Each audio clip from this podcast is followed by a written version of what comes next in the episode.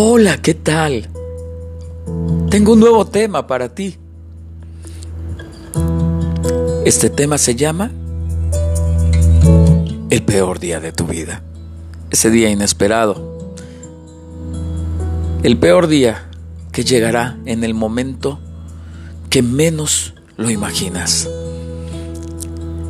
Tocando las cosas amadas que tienes y tratando de que no crezcas.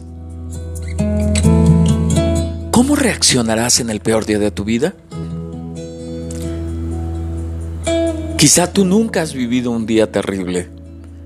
Lo vivirás. Quizá ya lo has vivido. ¿Cómo lo superaste? Porque quizá lo vuelvas a enfrentar.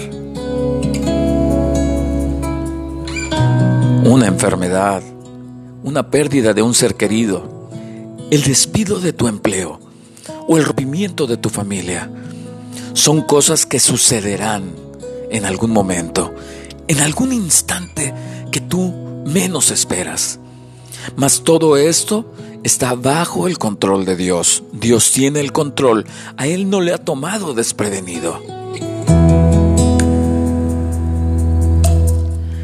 Eclesiastés 1.9 la historia no hace más que repetirse, ya todo se hizo antes. No hay nada realmente nuevo bajo el sol.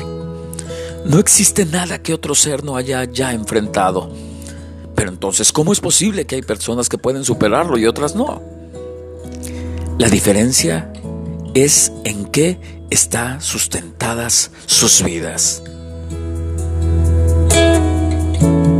Compartiré contigo tres puntos que espero sean de utilidad para tu vida.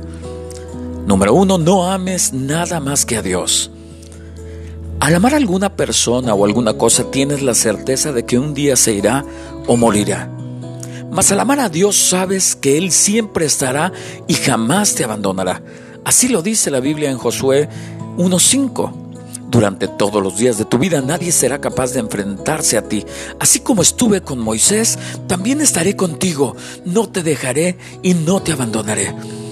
El día inesperado, adora y aférrate a Dios con todo tu ser. Número dos, deja atrás tu pasado que no bendice. Al estar pegado a nuestro pasado nos condenamos y traemos a nuestro presente lo que nos daña lo que no nos bendice, todo lo que debemos de quitar para no repetir el dolor que nos dio en su momento ese suceso inesperado.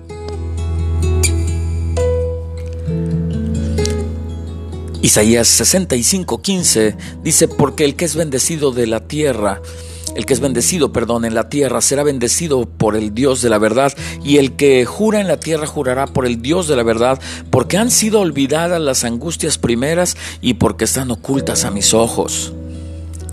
Colosenses 1, 13, 14, porque el que nos libró del dominio de las tinieblas y nos trasladó al reino de su Hijo amado, en quien tenemos redención, el perdón de los pecados.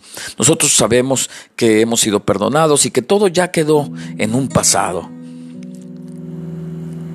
¿Te puedo recomendar algo? Adora al que ya derrotó a tus enemigos.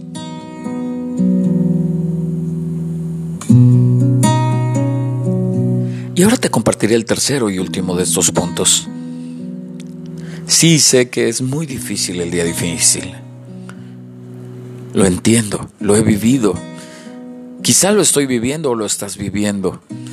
Quizá de momento creas que no lo podrás superar, pero con Dios todo, todo será más simple. Dice la Biblia porque para el que cree, todo le es posible. Vayamos al tercer punto. Fija nuevas metas futuras. Haz nuevos planes siempre recordando que Dios es lo principal, incluyendo en cada cosa que hagas y pronto olvidarás el día inesperado. Incluye a Dios en todas las cosas. Proverbios 16.3 dice, pon en manos del Señor todas tus obras y tus proyectos se cumplirán. Invita a Dios a todo lo que vayas a iniciar, a todo lo que estés viviendo, a tu dolor, a tu alegría. Lucas 14:28. Supongamos que alguno de ustedes quiere construir una torre. ¿Acaso no se sienta primero a calcular el costo para ver si tiene suficiente dinero para terminarla? Invita a Dios a lo que construyes. Jeremías 29:11 nos da una palabra de ánimo. Dice, porque yo sé muy bien los planes que tengo para ustedes, afirma el Señor. Planes de bienestar y no de calamidad, a fin de darles un futuro y una esperanza. Jeremías 29:11 fue lo que leí. El mejor momento de tu vida será cuando estés orando en el momento inesperado y te salve el Dios esperado. Espero que este podcast te guste y que sirva para tu vida. Síguenos buscando. Yo te buscaré.